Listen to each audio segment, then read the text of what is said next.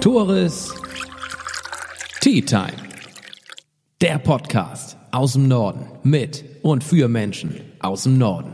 Auf eine Tasse Tee mit Peter Kurs. Husum verbindet man mit der Nordsee, dem grauen Himmel und zwei Namen. Theodor Storm und Peter Kurs. Peter Kurs dem Ersten, dem Zweiten und meinem heutigen Gast, Peter Kurs, dem Dritten. Wer ist eigentlich dieser Mann, der seit 1997 das Modehaus C.J. Schmidt führt und dessen Handschrift die Husumer Innenstadt so sehr trägt? Wie sieht er die Zukunft Husums und C.J. Schmidts und alles rund um das neue Husumer Shopping Center? Das und dessen Name mindestens genauso kontrovers diskutiert wird wie sein Erbauer.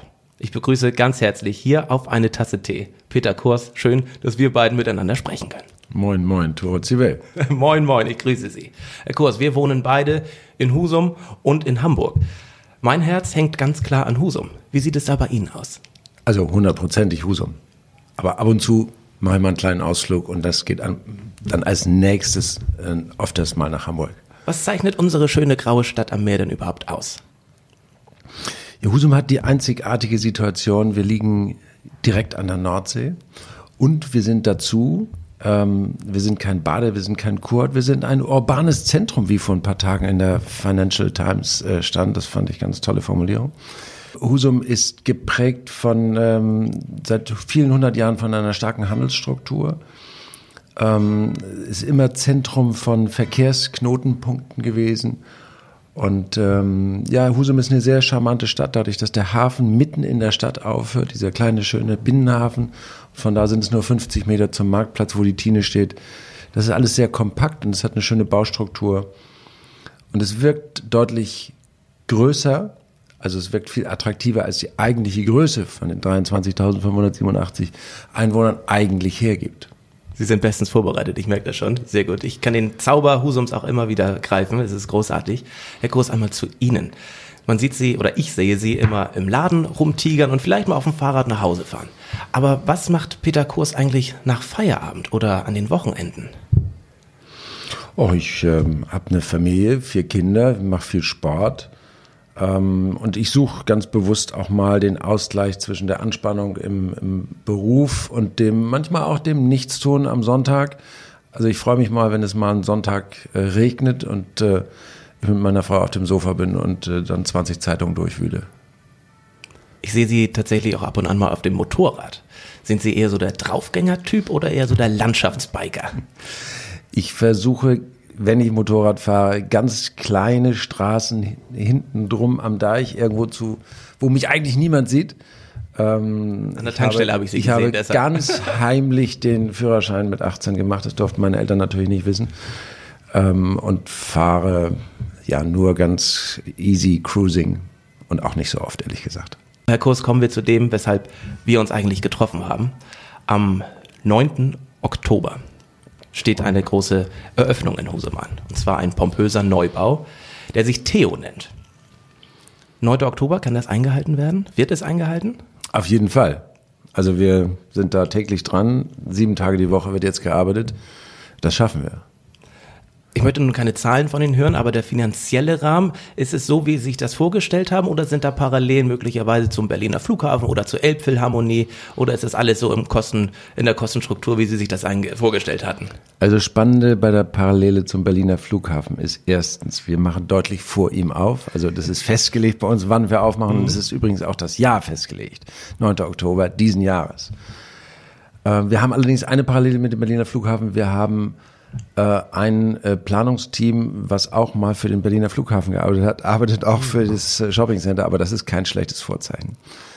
Und äh, ja, zu den Kosten muss man sagen, in der heutigen Zeit äh, zu bauen ist, äh, ist insofern anspruchsvoll, weil die Baukapazität in Deutschland ähm, sehr knapp ist. Mhm. Das, die, das Geld ist ja sehr billig, also die Finanzierung ist extrem günstig. Deshalb wird sehr viel in Beton investiert ähm, was eben dazu führt, dass die Baufirmen äh, Aufträge haben ohne Ende. Und ähm, Angebot und Nachfrage ähm, reagieren immer auf den oder lösen den Preis aus und insofern ähm, ist es klar, dass ähm, wenn man heute einen Auftrag vergibt, dann ist er teurer als vor fünf Jahren. Also die, die Kosten sind eher nach oben entwickelt, ein bisschen. Vor knapp zehn Jahren haben Sie ja das ehemalige Karstadt Hertie-Gebäude erworben. Gemietet haben wir es damals. Gemietet.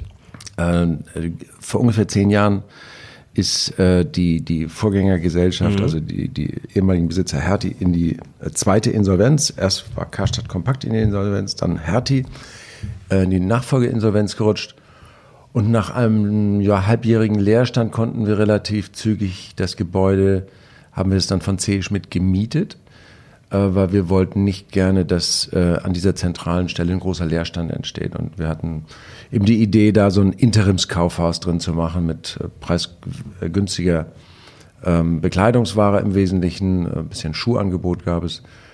Ähm, und das haben wir dann einige Jahre betrieben und in der Zeit haben sich dann ja die Konstellationen entwickelt bis zu dem ähm, bis zu der Status, den wir jetzt haben, dass wir eine, ähm, eine Investorengesellschaft gegründet haben, die nennt sich Husum Shopping Center GmbH. Davon sind wir nur einer von dreien Anteilshaltern. Und ähm, haben uns eben in den Jahren auf den Weg gemacht, ähm, eine Projektgesellschaft äh, zu, zu bilden und äh, Fachleute mit an den Start zu holen um ganz langsam so die Idee zu entwickeln, wie so ein Shoppingcenter werden kann. Und es ist fast fertig. Also ich freue mich sehr. Und was ich, das finde ich toll, ganz viele Husumer freuen sich offensichtlich mit. Viele freuen sich, viele sind auch skeptisch, viele wissen nicht, ne, was können sie erwarten. Und die Skepsis habe ich auch schon gemerkt, als es hieß, das Husumer Shopping Center soll Theo heißen. Es gab diesen, diese Ausschreibung, dass Husumer oder wer auch immer Namen vorschlagen können, wie denn das neue Shoppingcenter heißen soll. Es sind viele, viele Namen eingegangen, auch online, über die Zeitung ging das. Und dann hieß es, es heißt Theo. Und dann, Herr Kurs, gab es einen Shitstorm sondergleichen bei Facebook. Habe ich lange nicht in dieser Husumer Facebook-Gruppe gelesen.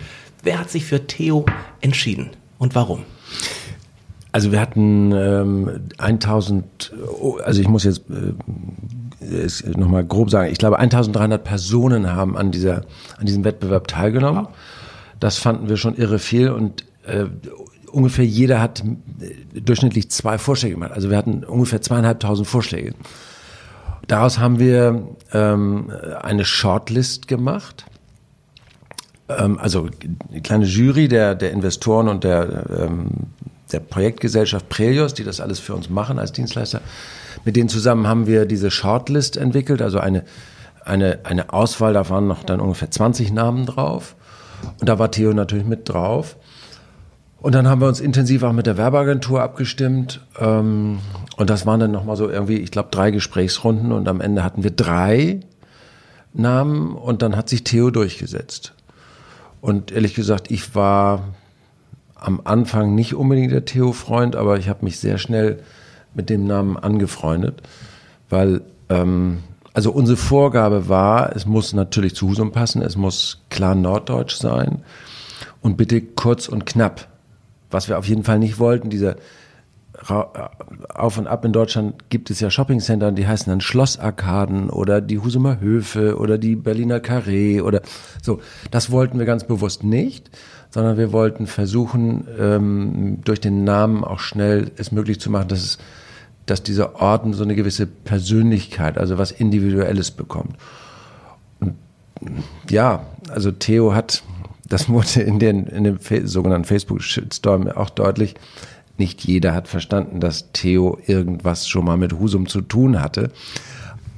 Aber gut, also das, das ist ein bisschen Heimatkunde Nachhilfe. Erzählen Sie doch mal, Theo, was hat das mit Husum zu tun? Naja, Theo ist auf, auf, äh, auf jeden Fall ist Theo ähm, weder jung noch alt das ist richtig für dieses Shoppingcenter, weil wir wollen da sehr äh, die breite Bevölkerung in Husum und der Region ansprechen.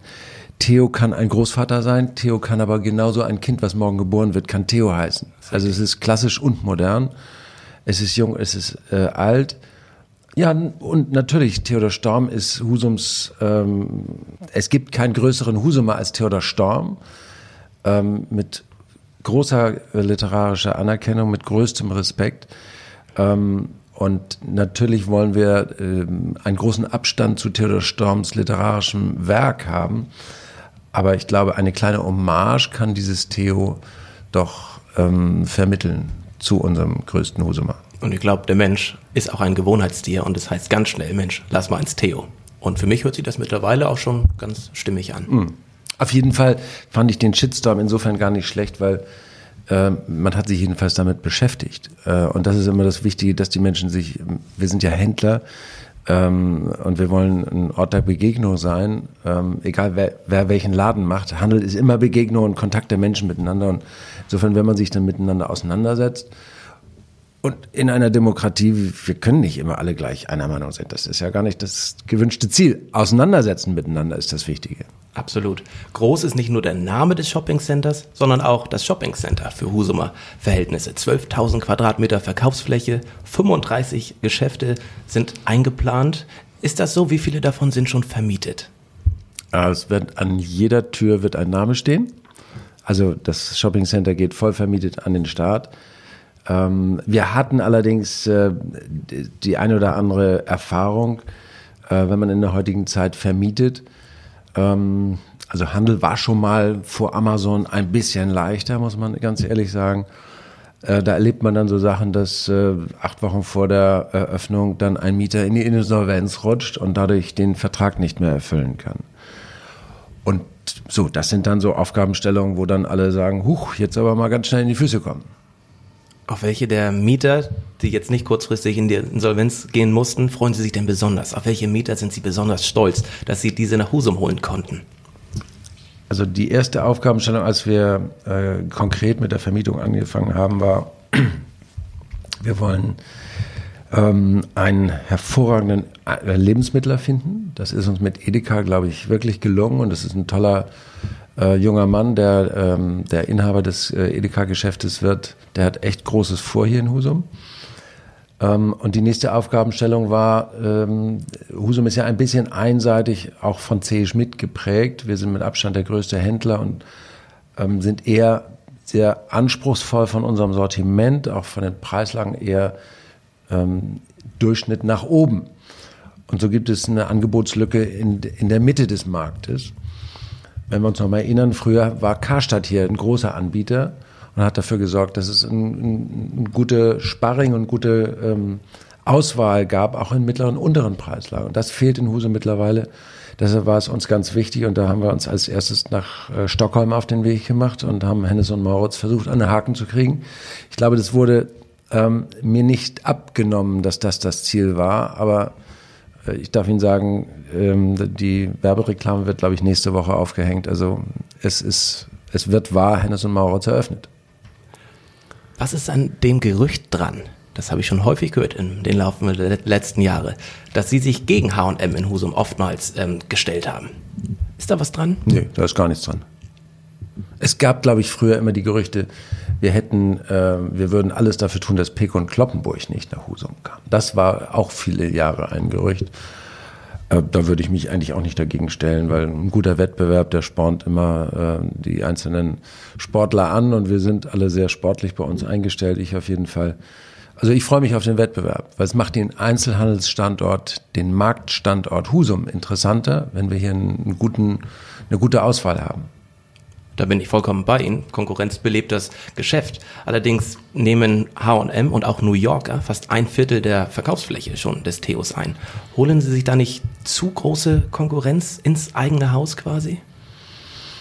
Mm, ja, das sind große Flächen, aber das ist auch durchaus typisch und normal, dass in Shoppingcentern äh, ein großer ähm, Bekleidungshandelanteil ist. Ähm, ja, aber das wird sicherlich sportlich. New Yorker ist äh, natürlich auch in dem, in dem äh, unteren und modischen Preislagen sehr starker Anbieter. Ähm, aber nochmal, ich freue mich auf den Wettbewerb. Ich glaube auch, dass New Yorker ist ein gutes Konzept.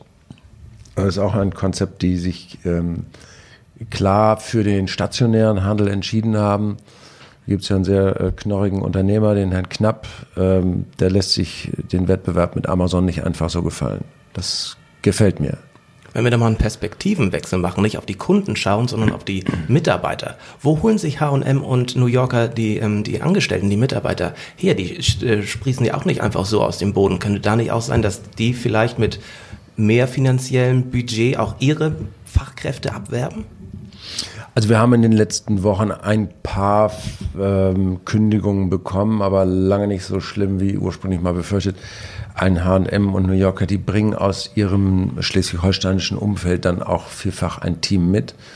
äh, Menschen, die heute in anderen Standorten sind und dann hier umziehen oder irgendwo auf der Mitte wohnen. Ähm, also ich glaube, das wird sich, äh, das wird sich gut ergeben. Aber natürlich kommt erstmal, ich weiß auch von dem Lebensmittler, von dem Edeka-Händler Herrn Müller, dass er ähm, ordentlich äh, rudern musste, um, um sein Team hier zusammenzustellen. Was zieht denn junge Menschen überhaupt nach Husum, wenn H&M jetzt junge Fachkräfte sucht? Wie überzeugen die die nach Husum zu kommen? Oder wie überzeugen Sie junge Menschen nach Husum zu kommen und für Sie zu arbeiten? Also vom Grundsatz ist es so, glaube ich, wenn, wenn äh, junge Leute hier die Schule beendet haben, äh, ich sehe es auch so bei meinen Kindern, äh, im Wesentlichen ist erstmal der Drang äh, weg, raus aus der kleinen Stadt, wenn man hier aufgewachsen ist. Dann möchte man nochmal was anderes sehen. Äh, aber bei vielen sehe ich dann auch, dass nach einer gewissen Zeit, wo man sich umgeschaut hat, kommt so die Erkenntnis, in Husum lässt sich ganz toll leben. Standort mit hoher Lebensqualität, die Nähe zur, zur Nordsee, die, die kurzen Wege in die Natur, in diese wunderbare frische Luft, die wir eigentlich 360 Tage im Jahr haben. Ähm, und das gefällt vielen Menschen. Auf der anderen Seite, wenn Sie jemanden haben, irgendwo aus dem Ruhrgebiet oder vom, vom Alpenrand, äh, den, das ist schwer, den von unserer Qualität hier zu überzeugen, hierher zu ziehen. Also es ist immer schon ganz wichtig, dass derjenige, der hier arbeiten äh, möchte, dass der so eine, so eine Nähe zu unserer Art der Landschaft hat. Der Begriff Fachkräftemangel schwebt ja auch über ja. viele Köpfe. Ähm, wie schaut es da bei Ihnen aus? Junge Menschen, sagten Sie auch gerade, gehen nach der Schule oft weg und es gibt einfach deutlich weniger junge Menschen. Wie sehr leidet, leidet Ihr Unternehmen unter dem Fachkräftemangel? Also wir können uns bei CE Schmidt noch nicht über Fachkräftemangel äh, beklagen. Wir haben auch in diesem Jahr wieder acht neue Auszubildende eingestellt und äh, tolle junge Talente für den Handel gefunden. Wir müssen, ähm, glaube ich, als Arbeitgeber heute insgesamt mehr dafür tun, die, ähm, die Bewerber laufen nicht irgendwie so einfach in die Tür rein. Wir müssen auf Veranstaltungen gehen, auf Messen. Wir machen hier in Husum und jetzt läutet gerade die Marienkirche. ist doch herrlich. Husum ist Husum. Ja. Ähm, wir machen zusammen mit dem Kommerzium und der IHK hier in Husum die Lehrstellenrallye seit vielen Jahren. Das ist eine erfolgreiche Veranstaltung, war gerade vor zwei Wochen mit Hunderten von Teilnehmern. Und so gibt es so verschiedene Veranstaltungsformate. In der Volksbank gibt es die Nacht der Bewerber. Äh, auf denen müssen wir uns präsentieren und nicht einfach nur hingehen und sagen, ja, kannst bei C Schmidt bewerben, sondern wir müssen, äh, wir müssen klarstellen, welche Karrierechancen es gibt. Also wir haben viele ähm, junge Nachwuchskräfte, die vielleicht mal vor zehn Jahren bei uns angefangen haben, die sind heute Einkäufer, haben tolles Gehalt, haben Firmenwagen und fliegen in Europa unterwegs und, und ähm, stellen die Sortimente für uns zusammen. Ähm, und das ist natürlich dann interessant für jemanden, der heute 16, 17, 18 ist und sich vorstellt, ja, muss ich den ganzen Tag nur auf der Fläche stehen und da T-Shirts sortieren? Nein, da gibt es ganz viele Möglichkeiten. Und das äh, ist so wichtig, dass wir das den, äh, den jungen Menschen erklären, wo denn die Reise hingehen kann. Wie soll die Reise Theos denn eigentlich aussehen? Was für eine Zielgruppe wollen Sie mit Theo ansprechen? Wollen Sie die Husumer, wollen Sie Einheimische damit ähm, äh, locken oder eher die Touristen oder Tagestouristen? Was ist Ihre Zielgruppe von Theo? Ähm, die, alle, die Sie gerade genannt haben, sind natürlich unsere Zielgruppe. Aber fangen wir mal mit den Husumern an. Als allererstes ist Theo ein, auch ein Versorgungsstandort. Also das Center ist so aufgebaut, dass im hinteren Teil, also im nördlichen Teil äh, Richtung Schloss, äh, ist das, ähm, das Handelsangebot für die regelmäßige Versorgung. Da liegt der Edeka, da ist eine Bäckerei, da ist der DM, äh, der tolle ähm, Drogeriemarkt, da ist ein Reformhaus. Ähm, also die Dinge, die man mehr oder weniger täglich oder ein paar Mal die Woche haben möchte. Direkt dahinter sind die Aufzüge zu den Parkhäusern, also zum Parkhaus sind 650 Parkplätze, die wir da an den Start bringen. Das ist auch eine ganz, ganz wichtige ähm, Tatsache, dass wir wieder zentral und toll, gut erschlossen ähm, super Parkmöglichkeiten anbieten können. Darüber hinaus gibt es dann das ähm, ein großes Angebot an Mode, das sprachen wir schon drüber, und, und, äh, da gibt es ein Reisebüro und, und Tabak, Zigarrenhändler ähm, und so verschiedene Dinge mehr. Äh, der Palmgarten zieht um übrigens. Komme ich gleich neu. drauf. Ja. Ah, ja okay. ähm, also wir wollen den Husumer, den Nordfriesen. Husum, ich sagte vorhin, äh, Husum ist ein starker, immer schon gewesen, starker Handelsort. Ähm, das bedeutet eben, dass äh, es eine lange Tradition hat, dass die Menschen von weit her nach Husum fahren. Unser durchschnittlicher ähm, unser durchschnittlicher Kundenkartenkunde, den wir über die C. Schmidt Kundenkarte kennen, fährt im Durchschnitt 28 Kilometer, um bei uns einzukaufen. Da sind die Husumer, die zu Fuß oder mit dem Fahrrad kommen, auch dabei. Damit möchte ich sagen, viele Menschen fahren irgendwo aus dem schleswig-holsteinischen äh, Umfeld und das ist so ein Einzugsgebiet von ungefähr vielleicht 300.000 Einwohnern und da zählt auch Flensburg dazu, Schleswig, Rendsburg, Heide, fahren nicht alle täglich oder einmal die Woche natürlich, aber vielleicht ein paar Mal im Jahr in diese Richtung. Und die wollen wir alle ansprechen und dann kommen im Sommer oder wenn die Tourismussaison ist und in St. Peter äh, regnet es auf der Sandbank, dann will man da nicht hin. Dann ist ja die Frage, was macht man dann in St. Peter? St. Peter selber hat da nicht so viel anzubieten oder die Orte an der Westküste. Und dann ähm, ist natürlich Husum ein toller Ausflugsstandort. Mit den Museen, mit dem Hafen, mit C. Schmidt und dann auch mit Theo. Aber langt das? Langt das, um die Touristen aus Nordstrand nach Husum zu locken? Nicht nur, dass sie einen Tag kommen, aber dass sie eventuell auch bleiben. Ist Husum für Sie ein Tourismus, attraktiver Tourismusstandort? Was muss da möglicherweise noch passieren in Zukunft? Uh, jetzt wechseln wir das Thema. Ja, drastisch. Husum hat großes Potenzial. Jetzt spreche ich nicht als C. Schmidt, sondern als äh, Vertreter unserer Wirtschaftsvereine, Werbegemeinschaft äh, Commercium, das ist ja der Zusammenschluss der Wirtschaftsvereine in Husum. Ähm, wir reden seit längerem mit der Politik in Husum und der Verwaltung und Bürgermeister darüber, dass wir glauben, dass Husum ein noch erheblich nicht, bis jetzt nicht genutztes Potenzial im Tourismus hat. Ähm, was wir in Zukunft, was wir glauben von der Wirtschaft, äh, Gastronomie, Hotellerie noch besser ansprechen und ähm, äh, ausbauen können. Husum wird nie ein, und das ist auch nie das Ziel gewesen und soll es, glaube ich, auch nie sein, wird nie so ein typischer Tourismus-Badekurort wie Büsum oder St. Peter. Das werden wir nie werden, weil dafür fehlt uns dann auch der, der Riesenstrand im Vergleich zu St. Peter. Aber ähm, Husum hat ähm, einen, einen hohen städtischen Reiz äh, mit den vielen Museen, guten Museen, die wir haben, mit diesem mit dieser kompakten innerstädtischen Lage der Baustruktur und dem guten Handelsangebot ähm, und die Lage, die Husum hat, eben doch direkt am Nationalpark.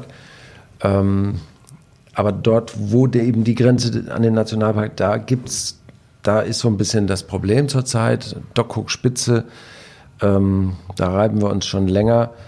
Äh, unsere Interessen, wir, sage ich da, Husum, eigentlich mal sehr klar zu formulieren, was wir da wollen. Aber da gibt es vertrauensbildende Gespräche mit der Politik. Also ich sehe da Zuversicht. Können Sie da ein bisschen konkreter werden? Was sind Ihre Visionen für Husum?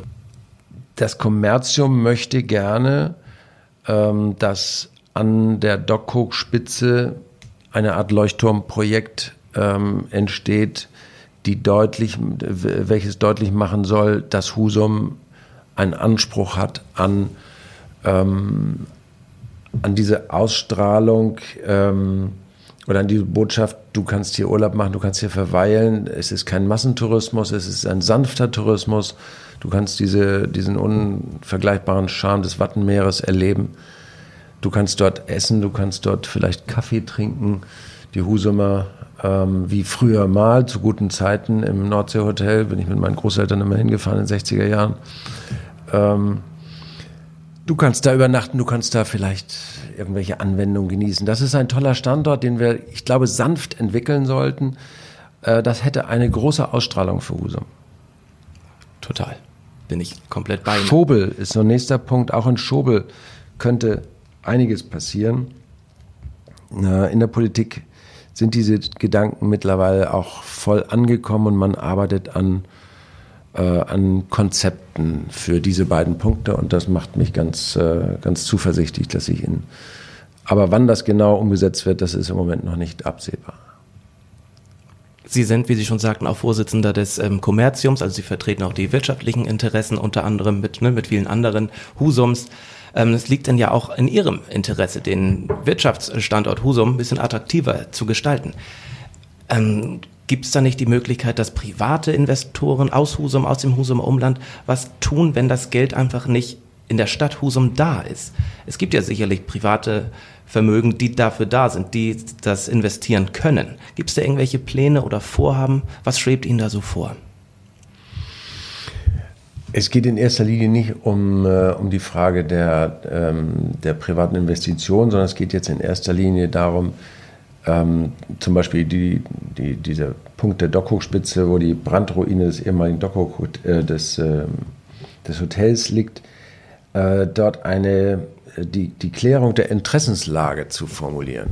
Ähm, und das ist durchaus kompliziert, weil es, da gibt es den Naturschutz, da gibt es den Nationalpark, da gibt es den Küstenschutz. Das ist die Deichlinie, die irgendwann erhöht werden muss, weil wir wissen alle, was mit dem äh, mit den Polkappen und dem, mit dem steigenden Wasserstand, äh, was es auf sich hat. Und dann gibt es da noch das Interesse der Stadt, möglicherweise sich im Tourismus äh, weiter aufzustellen. Und diese Interessen müssen erstmal in raumordnungsplanerischen Fragen, sperriges Wort, das ist auch eine ganz komplizierte Gemengelage, weil da eben äh, das Land Aufgabe, den Küstenschutz äh, zu entwickeln hat. Ähm, die Naturschutzbehörden, die müssen den Natur schützen.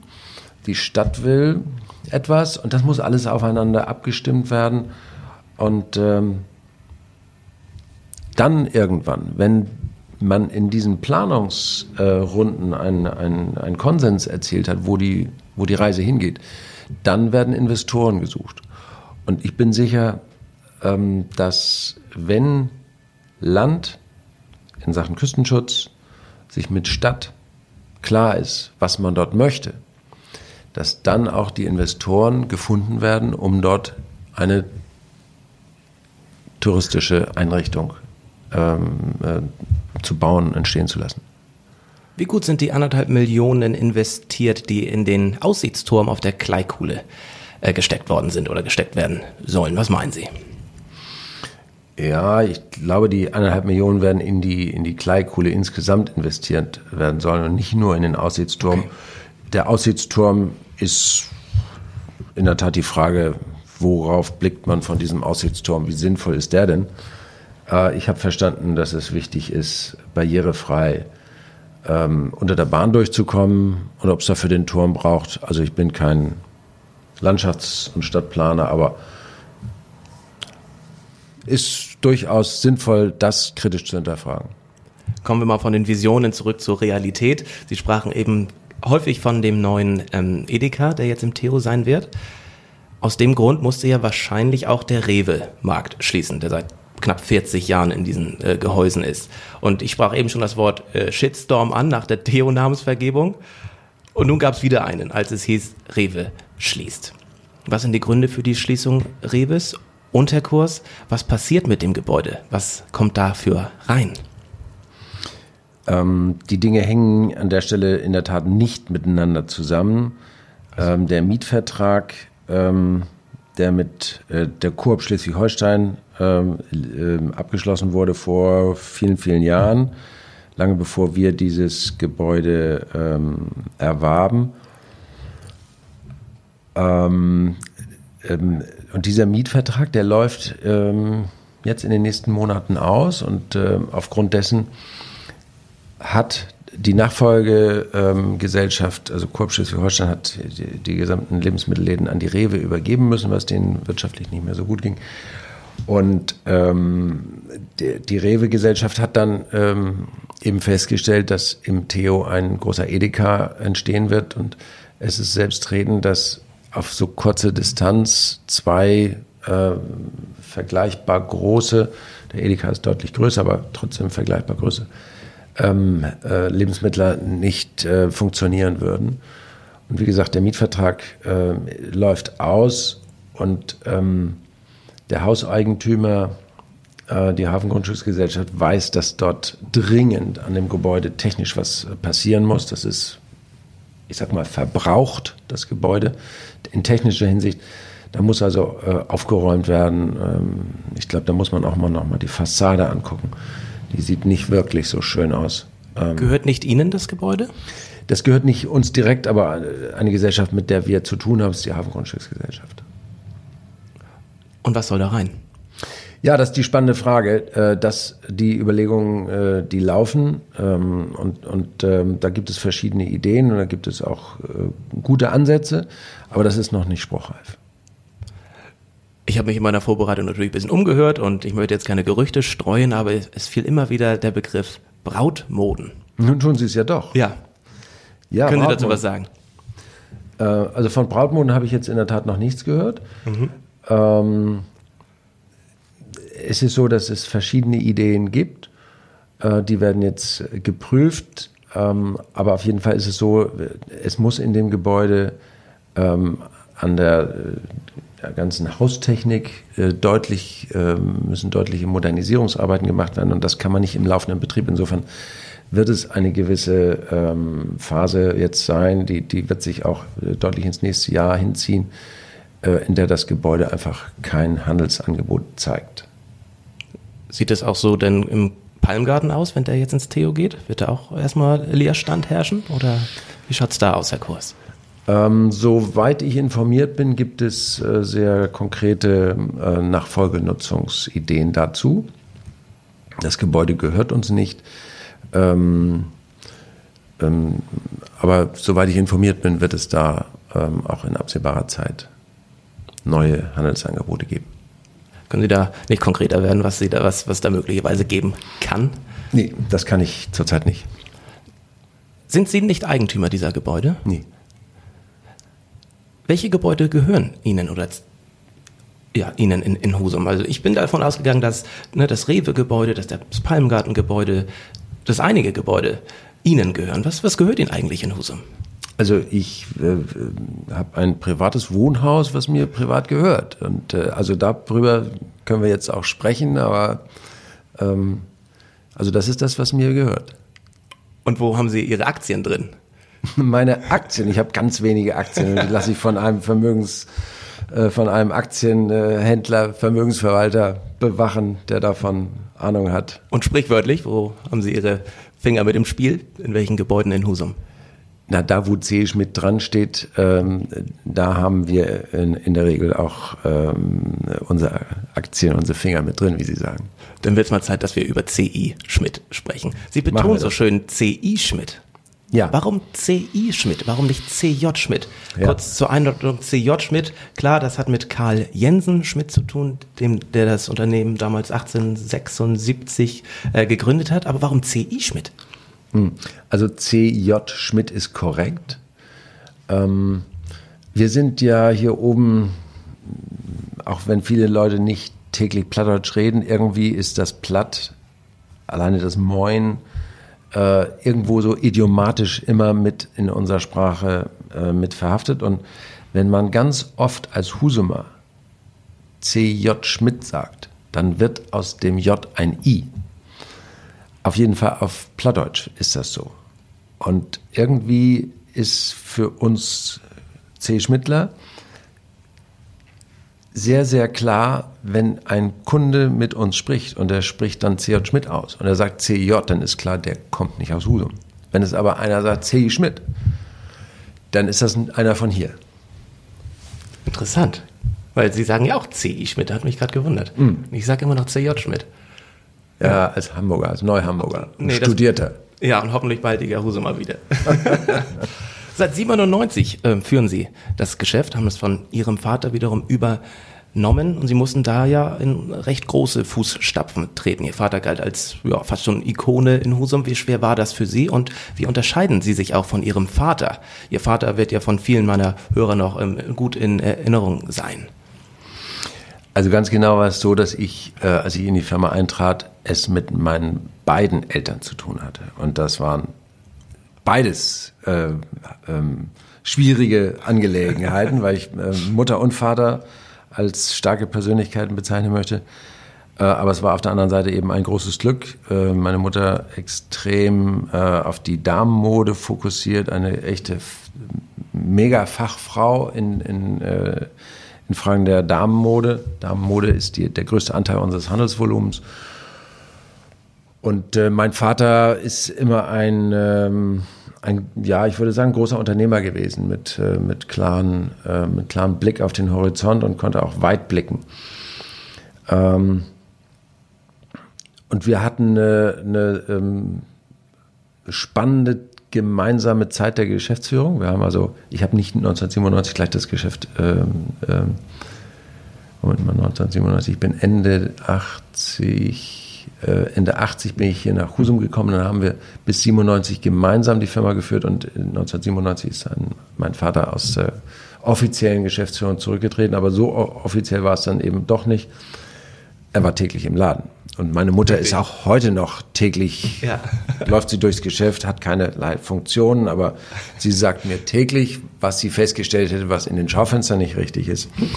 Oder wo sie meint, dass an einer Verkaufsstelle irgendwo im Haus die falsche Ware liegt. Und äh, das Erstaunliche ist, sehr oft hat sie recht mit ihrer Einschätzung. Und ich bin ihr täglich dankbar für diese kleinen Hinweise und unsere Gespräche. Weshalb kommen Menschen aus ganz Deutschland zu CJ Schmidt? Was setzt Ihr Unternehmen so von anderen äh, Textilwarenhändlern ab? Ich habe mit Hoteliers sogar im Vorwege gesprochen, die sagen, bei uns übernachten Gäste nur, weil sie bei CJ Schmidt einkaufen wollen. Ich korrigiere, bei CI Schmidt einkaufen wollen. Woran also liegt das? Wir hören auf beides, CI oder CJ. Ja. Also ich glaube ehrlich gesagt, dass äh, das gar nicht so ganz stimmt. Ich glaube, viele Leute kommen gerne hierher, weil sie wissen, dass sie bei uns sehr gut einkaufen können. Und darüber erzähle ich gleich noch ein bisschen was, was wir darunter verstehen. Aber sie kommen auch immer, weil Husum so eine charmante Stadt ist, weil sie wissen, ich kann hier nett übernachten, äh, ich gehe abends schön Scholle mit Bratkartoffeln essen oder zu unseren tollen Italienern unten am Hafen. Und sie lieben diesen Charme dieser kleinen Stadt, dieses Idyll was Husum ähm, mit sich trägt. Und bei C. Schmidt ähm, leisten wir uns, ich möchte es mal als Luxus bezeichnen, äh, unseren Kunden in den Mittelpunkt zu stellen und nicht nur das Sortiment. Natürlich ist das Sortiment, also das Warenangebot, das, was eigentlich die Kunden hier suchen und worum es eigentlich geht. Aber wenn wir jetzt mal die Warengruppe Hosen nehmen, wir haben bei den Herren wahrscheinlich heute 20.000 Hosen im Sortiment hängen, körperlich. 20.000 Stück. Okay. Wow. Ja. Ähm, und so für Männer ist das ja auch sehr einfach. Wir tragen jeden Tag eine Hose. Bei der Frau ist es mal ein Kleid, mal ein Rock, mal eine, keine Ahnung, ähm, mal auch eine Hose. Aber bei den Männern ist es nur die Hose und jetzt die richtige zu finden, die ordentlich passt, die gut aussieht die alle Funktionen hat, die ich haben möchte. Also die muss dehnbar sein, die muss, keine Ahnung, wasserdicht sein, jetzt wenn es anfängt zu regnen, oder, oder, oder. Dafür braucht es ähm, einen äh, echt guten Kompass, beziehungsweise es braucht jemanden, der den Kunden ähm, vielleicht sogar im, im wörtlichen Sinne an die Hand nimmt und ihn dahin führt, wo, wo der Kunde noch gar nicht weiß, wo er eigentlich hin möchte. Weil viele Kunden kommen in den Laden und sagen, ich brauche eine neue Hose. Mhm, okay. Dann sprechen wir mit den Kunden darüber, was für eine Hose beziehungsweise für welche Verwendung das denn sein soll. Ist es mehr für die Freizeit? Ist es für den Beruf? Ja, ja, für beides. Ja. Okay, dann sind wir schon ganz viel weiter. Dann geht es darum, was tragen Sie denn dazu? Was, dann kommt so die Frage, was haben Sie denn so in Ihrem Kleiderschrank? Wozu soll das passen? Und das passiert sehr oft, dass unsere Berater mit ihren Kunden dann in einem sehr persönlichen Gespräch sind, ähm, wo man sich dann eben über so private Fragen, was ist denn im Kleiderschrank und zu welchem Anlass, und dann kommt die Familiengeschichte dazu. Ähm, und daraus entsteht dann eine persönliche Bindung und der Kunde kauft oftmals eben nicht nur diese Hose, sondern er kauft eine Bekleidungsidee. Wir treten auch dafür ein, dass Bekleidung eben nicht der Schutz vor Wind und Wetter ist, sondern dass Bekleidung ähm, etwas zu tun hat mit, äh, mit der Möglichkeit, sich nach Stimmungen, nach Situationen entsprechend unterschiedlich zu kleiden. Mal eben offiziell, mal smart, mal, keine Ahnung, sexy, je nach Anlass und Stimmung und, ähm, und Möglichkeit. Ähm, und Bekleidung hat immer die Chance und die Möglichkeit äh, einer gewissen Veränderung. nicht künstlich aufgesetzt durch die Modepäpste, sondern natürlich immer nach, dem, nach der eigenen Einstellung, nach, dann braucht vielleicht ein bisschen Mut, ein bisschen äh, Engagement dazu. Und das alles auszutesten, das ist eine sehr, sehr spannende Frage. Insofern unsere, unsere früher hieß es ja Modeverkäufer, äh, das, sind, äh, das sind Leute, die, die beraten die Kunden sehr persönlich, das sind Kundenversteher, das sind Modebegeisterer und sehr, sehr oft sind es, sind es Leute, die ja auch psychologische Neigungen haben, weil sie eben mit den Menschen ähm, da in sehr persönliche Gespräche kommen. Sollte das aber nicht das Einmal-Eins eines Modeverkäufers sein, dass man eine persönliche Ebene herstellen kann, dass man Cross-Selling-Punkte äh, findet? Geht das nur in einer kleineren Stadt? Geht das in einer Großstadt nicht? Was macht Seat Schmidt denn da so besonders? Also ich kann mir nicht vorstellen, dass es dieses Mantra in anderen Läden nicht gibt, was Sie gerade ähm, erklärt haben. Ich glaube, es gibt auch gute andere Geschäfte. Ähm, ich kenne da einige. Ähm, in der Tat ist es, glaube ich, so, dass es eher in kleineren Städten ähm, der Fall ist. Äh, in größeren Städten ist oftmals der Wettbewerb äh, vergleichbarer Sortimente so groß, dass viele Händler dann auf den Kostendruck achten müssen und ähm, nicht so viel Wert in diese individuelle Beratung legen. Unser Konzept hier in Husum ist äh, der ganz klare Schwerpunkt auf, auf dieser persönlichen Beratung. Wir leisten uns viele Mitarbeiter. Ähm, wir, wir legen viel Wert in die Ausbildung und Weiterbildung unserer Mitarbeiter. Wir äh, sind ständig in irgendwelchen Workshop-Szenarien miteinander beschäftigt, wo wir uns hm, im Moment gerade heißt unser Motto der ideale Tag aus Kundensicht, wo wir sehr haarklein uns nochmal deutlich machen, die, die Marketingleute nennen das so diese Customer Touchpoints. Wo hat der Kunde so äh, Berührungspunkte mit dem Sortiment oder mit dem, mit dem Händler C-Schmidt? Und an welchen Punkten müssen wir was eigentlich tun, Kunden individuell, um uns auf die Vorstellung des Kunden einzustellen? Weil eins ist in der heutigen Zeit klar, wenn wir nicht im, in der Geschwindigkeit eines Klicks ein, ein Warenangebot verfügbar machen können, Amazon kann es sofort. Vielen Dank für die Überleitung. Wie sehr leidet CJ Schmidt unter dem Online, dem boomenden Onlinehandel? Ähm, also leiden ist das verkehrte Wort aus meiner Sicht.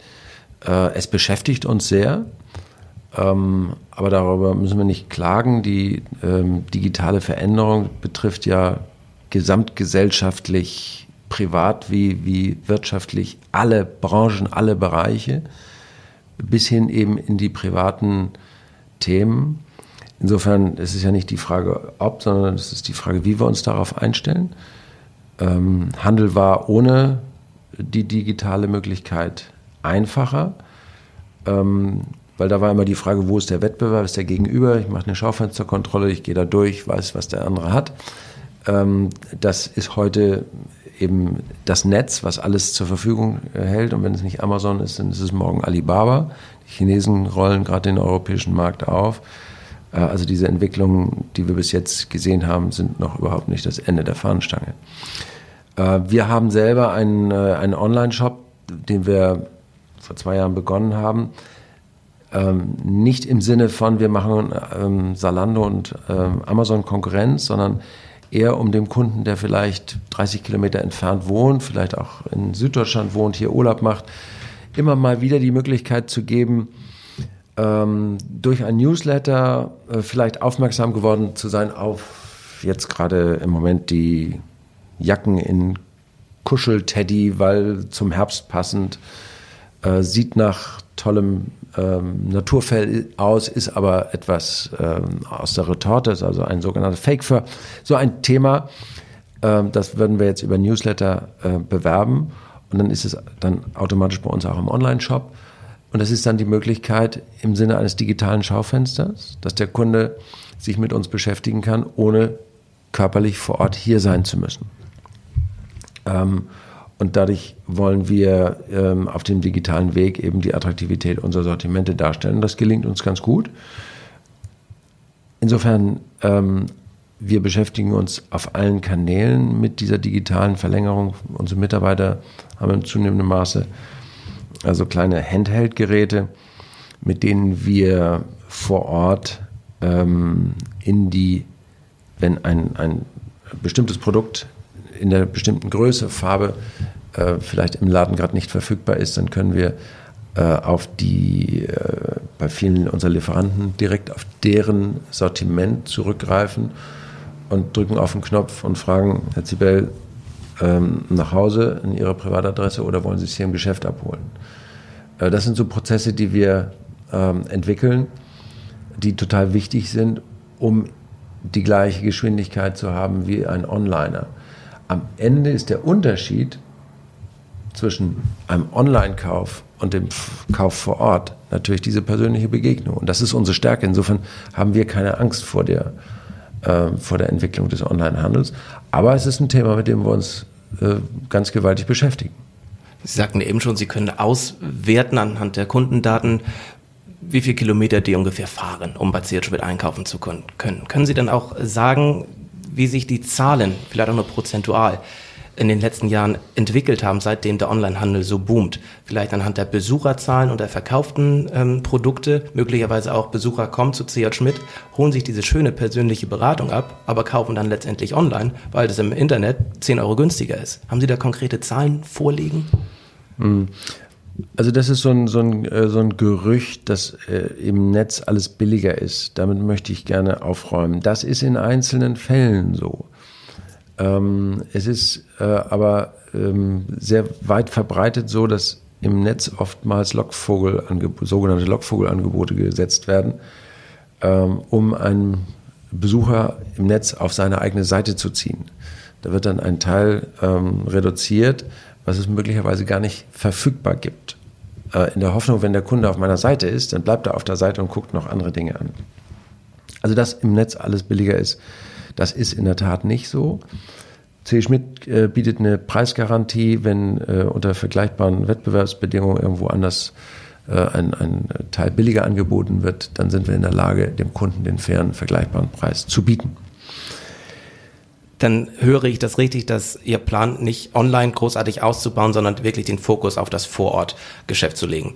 Das, das Gewissen der Kunden so, naja, so zu beeinflussen, dass es richtig und wichtig ist, vor Ort zu kaufen und nicht die Vorzüge, möglichen Vorzüge des Online-Handels anzunehmen.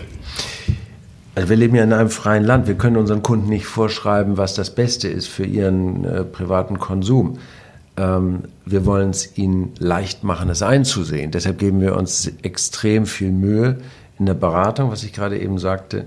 Auf der anderen Seite wird es immer äh, Menschen geben und es gibt auch Produkte, die online affiner sind, also wo die Neigung, ähm, äh, etwas online zu bestellen, deutlich höher ist als bei anderen. Gott sei Dank gehören der Hauptteil unserer Produkte eher in die beratungsintensive Region weil eine Hose, die, die optimal an mein Hinterteil passen soll, ist nicht normiert, weil mein Hinterteil nicht normiert ist.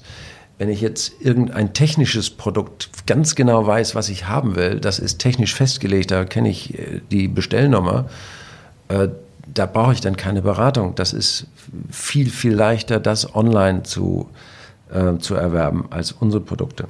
Dennoch ist ähm, sind diese, das gibt so Kampagnenansätze, die da heißen Buy Local.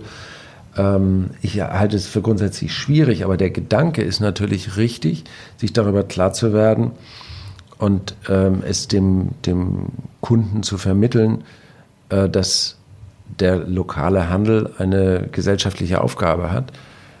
Ähm, also ein, ich habe noch nicht gesehen, dass Amazon irgendwo mh, hm, Jugendmannschaften sponsert mit Trikot. Bringen Sie sich jetzt auf keine falschen Ideen. ja, das kann natürlich sein. Jeff Bezos, don't do it. Ja, ich bin mir sicher, er hört zu. Ja, genau. ähm, wie sieht C.J. Schmidt in zehn Jahren hier vor Ort aus? Jetzt sage ich schon C. Schmidt, ne? Merken Sie das? Ja, ja, ja es ist Fairtag. Ja, ich tue Ihnen gefallen. C.J. Schmidt wird in 15 Jahren der Shoppingpark äh, in der schleswig-holsteinischen Westküste sein mit vielen ähm, Verknüpfungen außerhalb unseres eigenen Sortimentes, mit vielen äh, Partnern, mit denen wir uns in der Region verbinden, ähm, um so eine Art ähm, lokale, regionale ähm, Erlebnisplattform, einkaufen, essen, ähm, begegnen, erleben, ähm, gemeinsam zu, zu gestalten.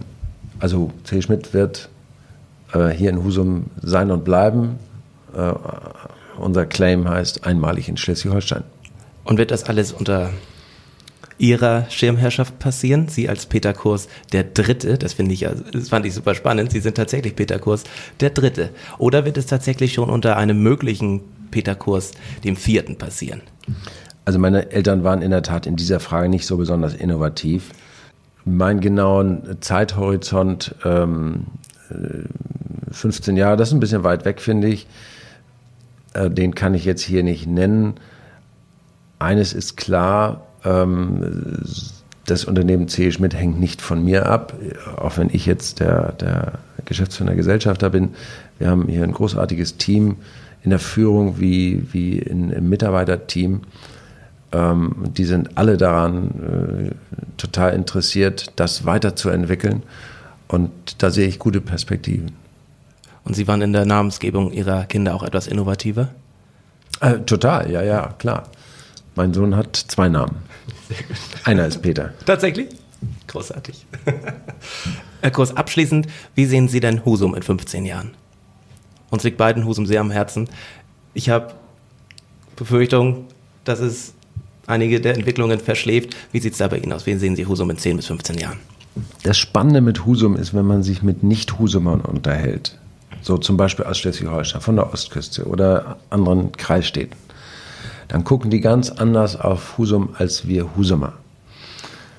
Ähm, und da höre ich öfters mal so einen Satz wie, Mann, in Husum, da geht die Post ab. Ihr seid so dynamisch unterwegs. Ähm, ihr seid gut aufgestellt. Wir sind hier in Husum viel selbstkritischer ähm, und das ist auch gut so. Ich bin auch ein sehr unzufrieden, optimistisch kritischer Mensch. Ähm, nur so, glaube ich, kommt man auch ja. voran und kommt zu neuen Erkenntnissen, wenn man immer sagt, das ist doch alles toll, zufrieden. Ich glaube, das möchte die Politik öfters mal lieber hören. Den Eindruck habe ich. Ähm, ja, wir haben hier Potenziale im Tourismus. Ähm, wir haben äh, bestimmt auch ähm, äh, noch größere Potenziale in, in, in wirtschaftlichen Formaten. Ähm, und wenn wir jetzt konkret äh, in 15 Jahren, glaube ich, dass Husum am Standort des Dockhooks ein deutliches Signal gesetzt hat, was auf ganz Husum ausstrahlt, dass Husum ein Erholungsort ist, an dem man gerne ein paar Tage verbringt, an dem man die, die Reize äh, unserer Nordsee, dieser Nähe zum Nationalpark, dass man das von Husum aus ähm, erreichen und, und erleben kann und nicht nur sagen muss, ja, von Husum ins Tor der Halligwelt, dann fahre ich nach Nordstrand und da. Nein, von Husum aus kann es losgehen. Schobel hat da, glaube ich, eine ganz, ganz, ganz wichtige ähm, Schlüsselstellung auch in dieser Frage. Das ist ein einmaliger Standort. Das gibt es nirgendwo, irgendwo an der Westküste, dass die Deichlinie ähm, nicht notwendig ist und man dieses natürliche, diesen natürlichen Blick auf dieses Wattenmeer hat. Ähm, da, da, gilt es wirklich, das touristisch wertvoll zu entwickeln. Ich äh, mache mir keine Sorgen um Husum. Husum hat viel Potenzial und ähm, unser derzeitiger Bürgermeister, ich habe ihn neulich Vollgas Uwe genannt, ähm, hat viele Projekte am Start, die in die richtige Richtung gehen und die Politik unterstützt das. Herr Groß, wenn Sie optimistisch sind, äh, bin ich das auch. Und ähm, ich glaube, damit sollten wir es auch belassen, mit einem positiven Impact, mit einer positiven Vision. Und dann hoffen wir das Beste für unser schönes graues Husum. Die Und graue Stadt, ganz bunt. Absolut. Ich habe mal vor zwei Jahren einen kleinen Film über Husum gedreht. Da schrieb ich nicht die graue Stadt am Meer, sondern die geile Stadt am Meer. Und, ähm, ich danke Ihnen, Herr Kurs. Das war super informativ. Toll, dass Sie sich so die Zeit genommen haben. Und ähm, wir sind mal gespannt, wie das sich hier so alles entwickelt. Vielen Dank. Für Husum sehr gern. Danke Ihnen. Danke auch. Vielen Dank fürs Zuhören. Lasst auch gerne ein Like bei Facebook oder Instagram da, Tourist Tea Time und abonniert meinen Podcast. Ganz vielen Dank. Ich sag Moin und wir hören uns beim nächsten Mal. Euer Moderatore.